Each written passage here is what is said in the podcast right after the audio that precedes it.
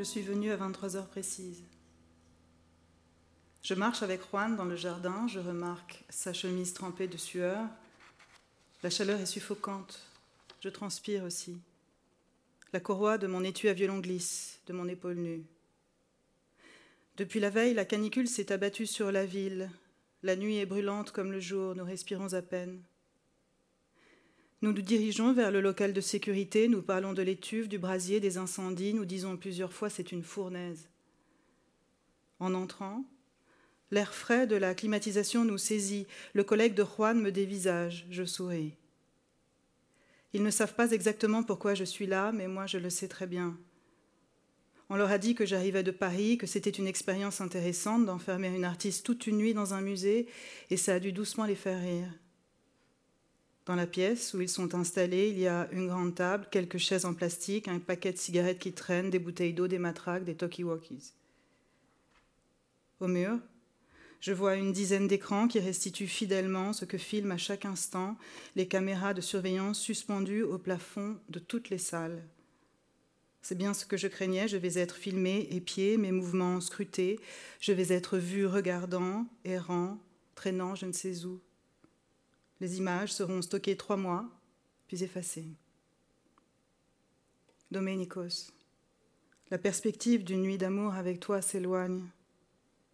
Je me prépare depuis des mois à cette fameuse nuit, la seule sans doute. Depuis que j'ai retrouvé le carnet de mon père, je me prépare à la possibilité de te rencontrer. Les quatre siècles qui nous séparent ne sont absolument pas un obstacle. Tu es né en, 1541 en Crète. On n'est pas très sûr de la date, mais à une ou deux années près, c'est juste. Et moi, en 1976, Paris 12e. Et alors? Je suis venue ici il y a 15 ans, mais la rencontre n'avait pas eu lieu. Combien de fois me faudra-t-il revenir? Juan et moi sortons du local de sécurité. Il m'accompagne dans le jardin pour me montrer le chemin jusqu'à la porte du musée. Il fait nuit noire. Il est 23h15. Tolède est en liesse. C'est un samedi soir de juin. À chaque respiration, j'avale une bouffée d'air chaud, je ploie, la chaleur m'écrase. Je suis émue. Quand le portail a claqué dans mon dos quelques instants auparavant, j'ai senti que j'entrais ailleurs, dans un espace clos et ouvert à la fois, dans ce jardin embrassé par le ciel criblé d'étoiles, avec au loin la bâtisse sombre du musée. Une nuit, une seule où je pourrais y déambuler loin de la foule. Il y a des pièces pour se cacher, des couloirs pour courir, une chapelle pour sortir le violon de son étui et écouter la résonance longue qui galopera sur la voûte et emplira mes oreilles.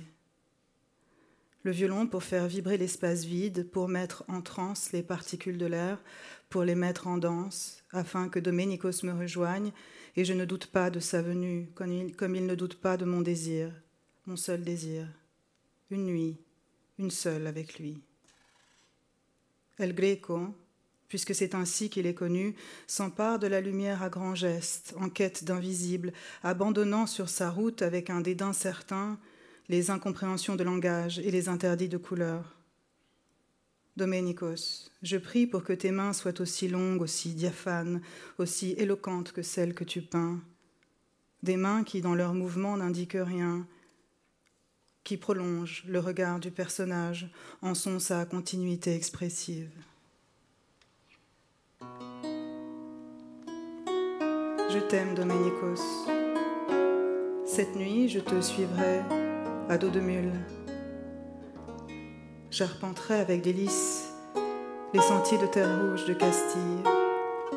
Je traverserai l'embrasement de l'air sans complainte, pénitente comme il se doit, pénitente comme tu aimes, à genoux, les yeux remplis de larmes. Elles seront un coup de pinceau sur ma pupille dans la transparence de ta peinture blanche.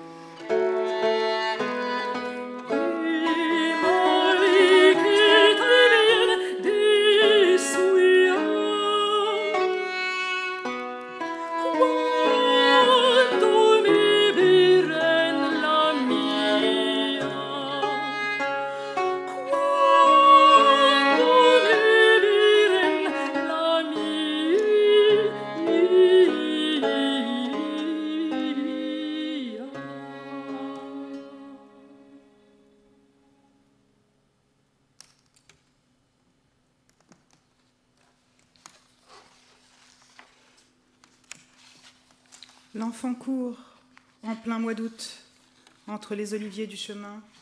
Il est en retard.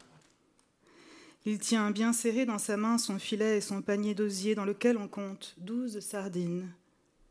Cet enfant, c'est Domenikos Theotokopoulos. Il est heureux et aimé, il ne sait rien des voyages, de Tolède, des toiles, des contes, des procès, il ne sait pas non plus que je l'attends. Il sait simplement qu'il est en retard, il a six ans.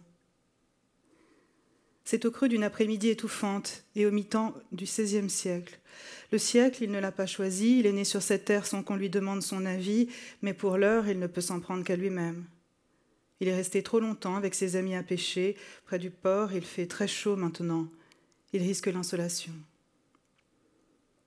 Tout le paysage vibre, la colline tremble. Ses jambes, dans un mouvement rapide de ciseaux, se faufilent entre les buissons d'herbes aromatiques et les fleurs sauvages. Ses sandales, aux fines semelles de cuir, évitent les cailloux, contournent les rochers. Il connaît si bien ce chemin. C'est celui qui mène chez lui. Il transpire à grosses gouttes. Domenico sa soif. Il boira bientôt dans la fraîcheur de la maison. Il voit une branche sèche tomber en travers du sentier. S'approchant, il distingue nettement la tête en triangle et la queue qui s'affine brusquement. La vipère traversait le chemin en quête d'un caillou ombragé quand elle a senti les vibrations du sol provoquées par les petits pas. Elle s'est figée, tel un bâton. Doménicos reste interdit. La peur le paralyse et sa main s'ouvre, laissant échapper filets et paniers. Les poissons sont éparpillés par terre. Terrifié, l'enfant jure, il a perdu ses sardines. L'une d'entre elles, dans sa chute, heurte la queue du reptile, la vipère ondule, langue sortie, sinuant vers les orteils de l'enfant. La peur le pétrifie, et la vipère devient soudain méduse. Chevelure de serpent fou, yeux exorbités, bouche crachant injures et salive. Qui pourrait-il voir d'autre sur cette île où naquit Zeus Doménicos rencontre donc Méduse. Et par une force en lui insoupçonnée, parvient à en détacher son regard, abandonnant filets, paniers et sardines gisantes. Il prend ses petites jambes à son cou, bifurque à gauche, à flanc de colline, s'égratigne les mollets au passage des buissons, pousse un cri de terreur et de soulagement quand il se sait hors de danger, mais ne relâche son effort que lorsqu'il aperçoit au loin l'église. Il ne va plus chez lui, il aurait fallu enjamber le reptile, non, il va dans la maison de Dieu. Il ne se le formule pas ainsi à cet instant-là, il ne se formule rien du tout, mais d'un souffle d'un seul, il en a franchi le seuil. À l'abri maintenant, il s'allonge et se recroqueville sur le sol frais. La tête cachée dans ses genoux, il tente de calmer sa respiration. Ses cuisses tremblent de fatigue il lui semble avoir échappé de justesse à la mort, terreur mémorable, incrusté dans sa chair pour toujours, il n'entend rien, il est dans son bourdon intérieur. Il lui faudra quelques instants de plus pour revenir à lui-même, pour sortir de sa peur, pour prendre en compte ce qui l'entoure. Il ouvre les yeux, il est seul dans le cœur. Il écoute. C'est dans la soléa adjacente que ça se passe, des voix d'hommes, en plein champ, plein feu, un concert inattendu. Son premier concert, aimera-t-il penser?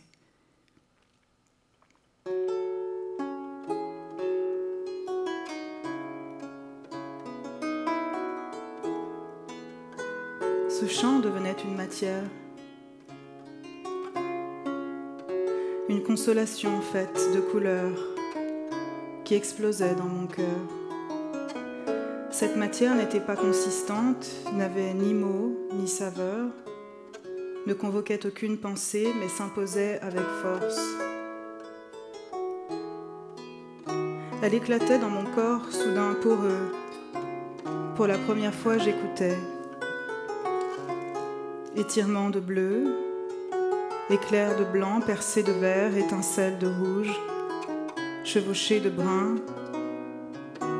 dentelle de gris.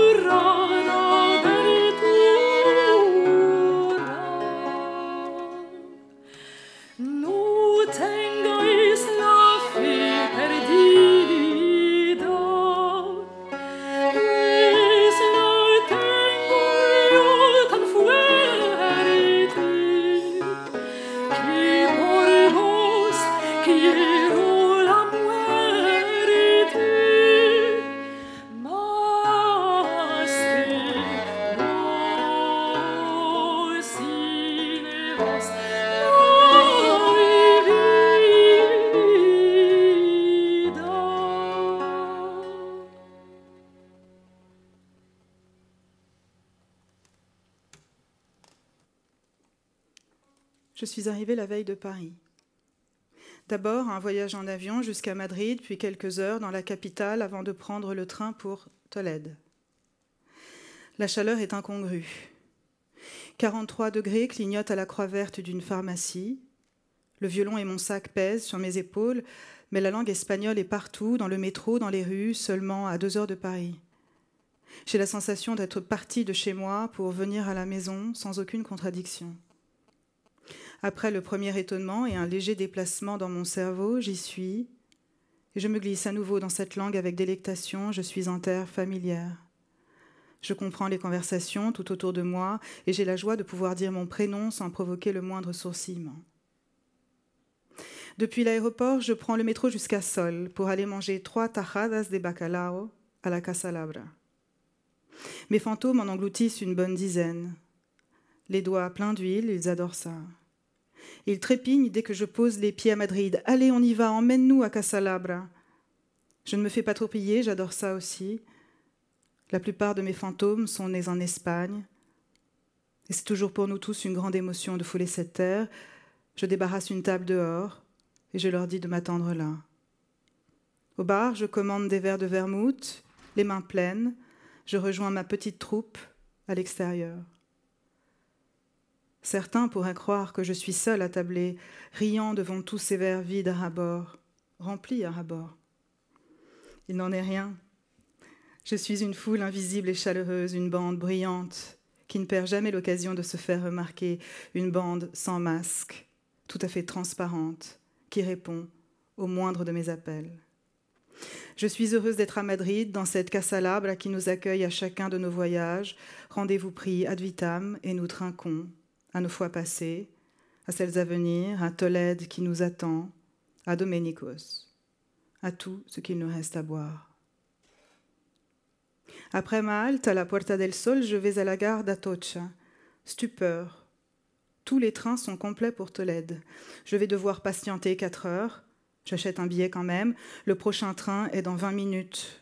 Je trouve la voie de départ et me dirige vers le chef de bord. Je lui dis, affolé, j'ai un rendez-vous urgent à Tolède, j'arrive de Paris, je dois vraiment rencontrer cette personne, je ne peux pas attendre quatre heures, il vient de loin lui aussi, il va repartir. Je suis au bord des larmes.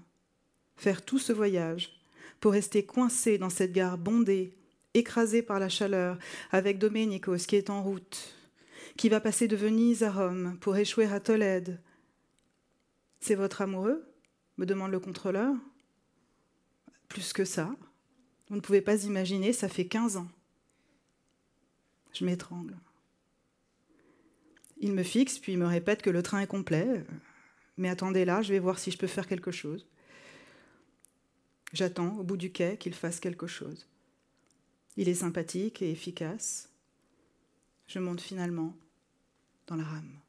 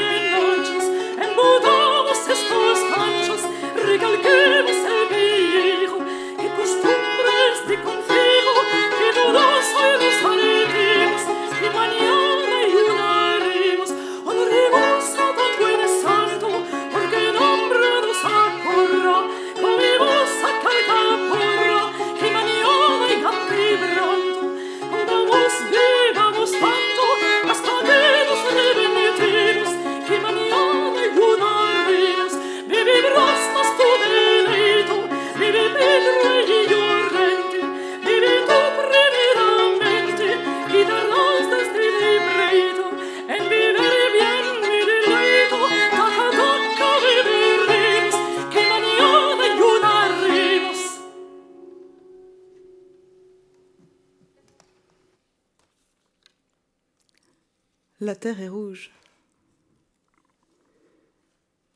Des nuées de poussière s'élèvent, puis tournoient autour des arbustes. Sur le chemin qui les mène à Tolède en cette journée d'été, Domenicos et Francesco avancent lentement, à dos de mule. On les voit arriver de loin sur leur monture, leurs silhouettes grandissent au fur et à mesure de leur progression. Comment ne pas penser à Don Quichotte et Sancho Panza? Comment ne pas imaginer que Cervantes, qui séjourna à Tolède de nombreuses fois pendant la période où y vécut El Greco, ne l'a pas rencontré Pour l'instant, le peintre s'installe à Tolède parce qu'il a signé un contrat concernant trois retables pour l'église du monastère de Santo Domingo el Antiguo, une très belle commande. Il est fou d'espoir. Il ne pense qu'à lui-même, il n'a ni femme ni enfant. Il ne, se doute pas un seul instant que l'amour le fauchera là, sur une place du quartier de Santo Tomé, quelques jours après son arrivée. Jeronima tient par la main son petit frère. Ils vont à la fête. La procession du matin va bientôt passer. Ils ne veulent pas en perdre une miette. Les rues ont été recouvertes de thym, de lavande, de romarin et d'origan. L'odeur souvent pestilentielle de la cité est cachée par le parfum des herbes froissées, écrasées par les semelles de cuir ou de bois. Le soleil aidant, la senteur devient entêtante, les tiges craquent sous leurs pas. L'enfant tire le bras de sa grande sœur. Viens, c'est merveilleux. Elle le regarde ému, il a la gaieté intacte, vierge de toute déception, indifférente à la violence, éclatante de bonheur, le rire de cet enfant est son bien le plus précieux. Elle lui dit Mon trésor, mon trésor, ne t'éloigne pas trop. Jerónima de las Cuevas a des airs de gitane. Elle a piqué des fleurs dans son chignon, elle porte sa plus belle robe, elle a noirci ses yeux, séparés d'un collier, de boucles d'oreilles et d'un châle brodé par son père. Dans sa famille, ils sont tous artisans brodeurs. A les doigts agiles, qui filent, qui filent à toute vitesse, le regard malicieux, des grelots de rire cachés dans sa gorge toujours prêts à jaillir. La foule qui suit la procession est compacte. De larges tentures blanches de lin ont été tirées d'un toit à l'autre sur tout le parcours, mettant ainsi les passants à l'abri du soleil. De fabuleux bouquets de fleurs ont été accrochés à ces tentures, parfums du sol au ciel. Les insignes cousus à des velours cramoisis, représentant des confréries ou de riches familles, sont pendus aux fenêtres. C'est un chemin odorant, protégé, couloir de tissu en plein air, c'est l'écrin du trésor sorti une fois l'an de la cathédrale et porté sur les épaules des plus chanceux. Lève les yeux, dit-elle à son petit frère. Regarde les bouquets comme ils sont beaux. Jeronima voit tout. Justement, un homme, un étranger sûrement à cause de sa mise, qui l'observe. Il est avec un ami, elle le remarque, le trouve beau, différent. Il est svelte, grand, trop grand peut-être, il faudrait s'approcher, pense-t-elle. Quelque chose d'austère et d'extravagant se dégage de lui. Il ne s'agit évidemment pas de Don Quichotte et Sancho Panza, mais bien de Domenico et Francesco. Quelle aubaine cette fête, se disent-ils. Mais soudain, Jeronima et son petit frère sont portés par la foule. Le courant les porte loin dans le sillon de la procession. Elle regarde en arrière, la silhouette du bel étranger disparaît, et parce que son cœur est ainsi fait, elle l'oublie aussitôt. Pourquoi conserver le souvenir de celui qui a si brièvement existé? Elle ne pense qu'à garder serrée la main de l'enfant dans la sienne. Tiens-moi bien, lui dit-elle. Comment pourrait-elle imaginer qu'à l'aube, à l'heure où le soleil hésite encore, couché dans l'herbe, près de la rivière, elle dira ces mêmes mots à Doménicos. Dans ses bras, le corps alangui et l'esprit affolé, elle lui glissera Tiens-moi bien. Elle dépose son petit frère dans la maison familiale, la nuit est avancée, l'enfant est fatigué. Elle va ensuite en bas de la colline, près de la rivière, rejoindre son cousin Pedro et ses compagnons porteurs d'eau. Ensemble, ils boivent du vin. Et elle l'aperçoit de nouveau. Domenico s'est assis un peu plus loin, sur la berge avec son ami. Il se retourne, lui sourit, dit quelques mots à Francesco et s'approche. Bientôt, il est devant elle. Elle hoche la tête. Pedro se présente, Jeronima aussi. Domenico s'explique brièvement les raisons de sa présence à Tolède. Vaine politesse, obligée cependant, même si tout ce qu'il désire, c'est découvrir le goût de cette femme. Un petit groupe se formera, ensemble ils discuteront, des rires éclateront, ainsi qu'une bagarre, rien d'important aux yeux de Domenicos. L'essentiel se fera à l'abri des regards, quand doucement il posera ses lèvres sur les siennes, et avant qu'elle ne lui dise quoi que ce soit, avant même qu'il ne s'allonge sur la mousse tendre, il lui murmura Tes lèvres ont un goût de miel.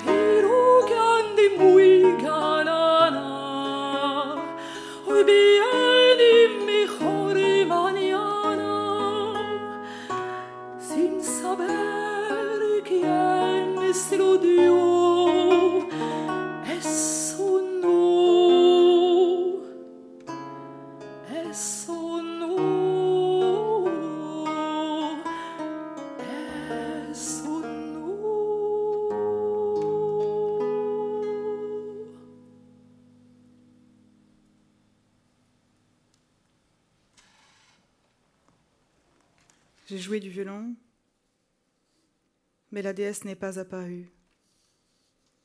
Je ne désespère pas, j'ai rempli l'espace d'ondes. J'imagine ça comme un bocal plein d'eau, avec des courants ascendants et descendants, avec des mouvements qu'il suffit de suivre. Me déshabiller et sentir sur mon corps ces fluctuations, ne surtout pas lutter, me laisser remporter. Je ne suis plus fatiguée, Doménicos, plus du tout. Je suis extatique au bord du vertige. Tu n'es plus très loin, je sais que tu marches vers moi, tu es sorti de chez toi, tu as fermé ton livre. Parlons poésie, Doménicos, mi amor. Ta maison était sur l'esplanade qui fait face au musée, un jardin aujourd'hui, avec des bancs et des arbres. On y voit la rivière en contrebas, les restes d'un pont de pierre, les collines environnantes. La perspective est belle. Combien de fois t'es-tu perdu dans sa contemplation?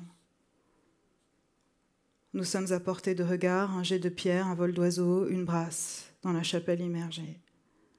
Nous sommes à un mouvement infime, l'un de l'autre. Doménicos. Je t'adore parce que tes toiles me semblaient parfaitement anachroniques. Quand jeune fille, je les regardais à Madrid, au musée du Prado. Je ne comprenais pas de quelle époque tu étais, je te trouvais bizarre, étrange, beau certes, mais sans adjectif adéquat. Je vérifiais plusieurs fois. 1600 Vraiment? J'avais l'impression que quelqu'un s'était trompé lors de l'accrochage. Ton style ne correspondait pas à celui des autres peintres exposés. Tu aurais dû être dans la salle des Goya. Ton coup de pinceau, ton expressivité me semblaient si proches de moi dans le temps. Tes tableaux auraient dû être accrochés à côté de ceux des Gonchil, mais aussi à côté de ceux de la période bleue de Picasso. L'artiste espagnol ne s'est jamais caché de la profonde influence que tu avais eue sur son travail.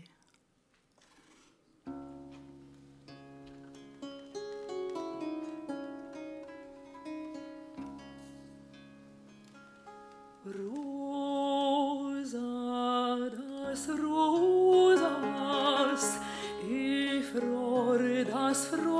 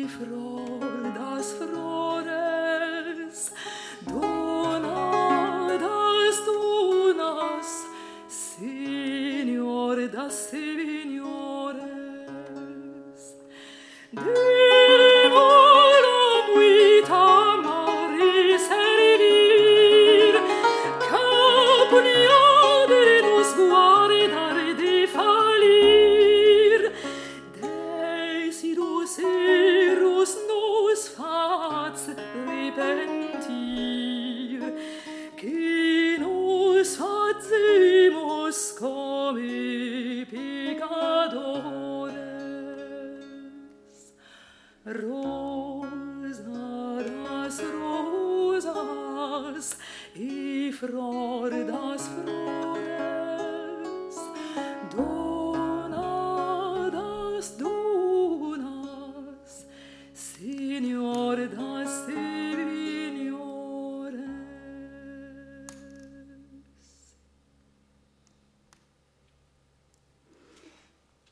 Ce matin, je me suis assise dans le cœur de l'église de San Ildefonso. Il faisait déjà très chaud, je cherchais de la fraîcheur et du silence. Depuis mon arrivée en ville la veille, il y avait en moi une quête effrénée de beauté. Je traversais la cité, sachant que les heures m'étaient comptées, et je voulais que chaque épaisseur de ma peau se gorge de splendeur. C'était une manière de me préparer, de me mettre en état pour ma nuit au musée. Un état de sensibilité qui me permettrait de capter le moindre mouvement, car si je devais rencontrer Doménicos, je me doutais que l'instant serait fugace. J'étais comme la pellicule d'un vieil appareil photo en attente de lumination sur ma surface sensible. Je pensais au réflexe de mon père, qu'il utilisait si souvent, qui est aujourd'hui dans ma chambre, muet. Je savais que Doménicos ne se révélerait qu'au gré de l'impermanence du réel. L'église est grande, du XVIIe siècle, jésuite, baroque, blanche. À quelques pas de moi, dans une allée entre les chaises, deux fillettes jouent par terre. Elles ont pris leurs poupées, elles ont de toutes petites poussettes, des habits de rechange, des fruits en plastique, le tout est étalé à même le sol à damier de marbre. Elles sont là depuis longtemps. Le jeu est déjà bien organisé quand je les remarque. Elles parlent entre elles doucement. On leur a appris à se faire discrètes dans la solennité du lieu. Elles ne sont pas seules. Leurs mères sont assises un peu plus loin. Les femmes sont amies ou bien sœurs, leurs corps sont proches, leurs épaules se touchent, elles ont le visage penché l'une vers l'autre, elles attendent la messe, rosaire à la main. Elles sont plus jeunes que moi et pourtant semblent d'une époque révolue. Suspension dans cette église où nos vies se frôlent. Je me tourne vers l'entrée. Le portail est grand ouvert, la clarté qui provient de l'extérieur est forte, le soleil crée un appel d'air fait de lumière et dans ce halo s'avance une religieuse. Une jeune femme élancée dans son habit gris, au pas à la fois décidé et léger. Il y a une joie dans sa démarche qui la suspend du sol. À sa suite, son voile se soulève, transparence du tissu, mouvement doux de sa tête en harmonie avec son corps. Elle foule les particules du temps.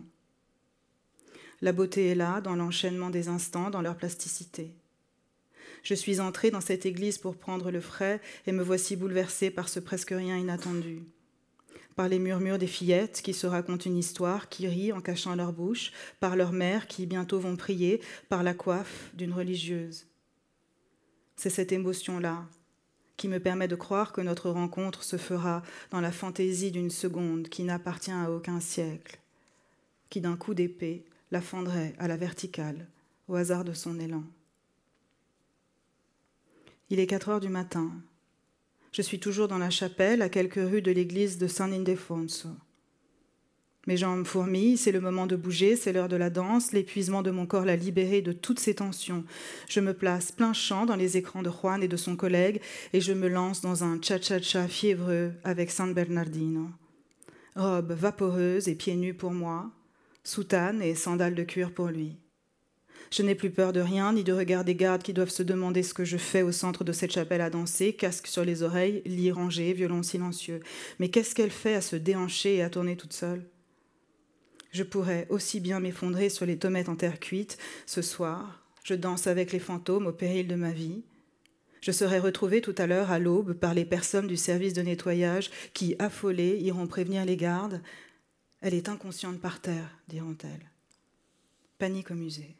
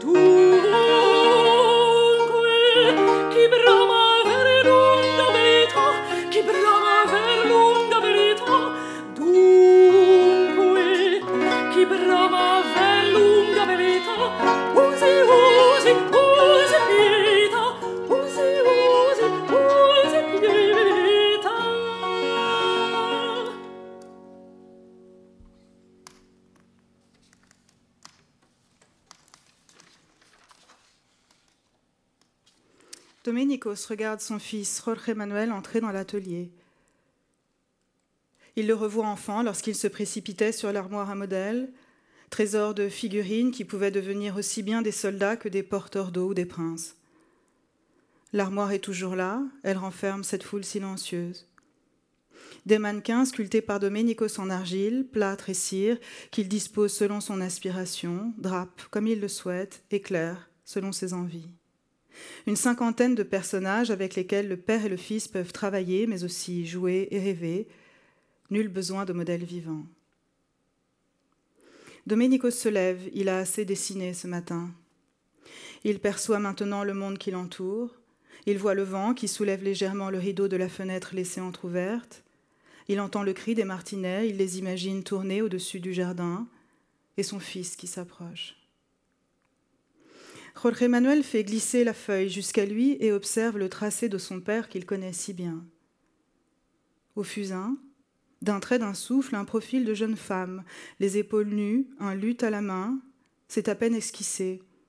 La chevelure relevée en chignon est la seule à être détaillée. Qui est-ce?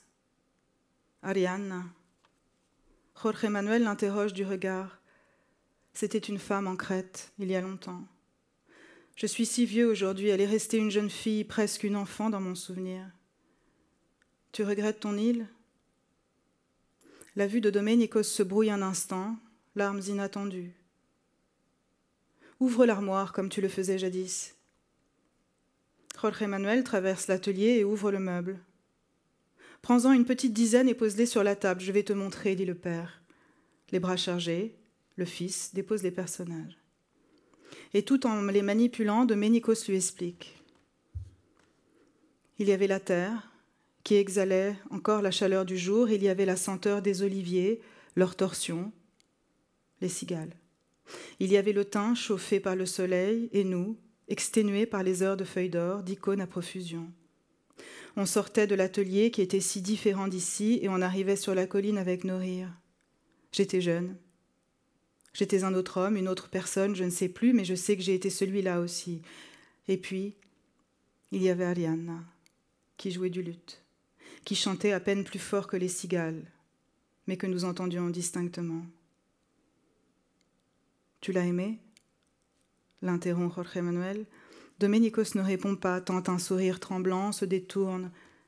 Que peut-il dire d'autre que je l'ai abandonné? Alors il poursuit J'ai quitté l'île je me sentais étranger là-bas aussi.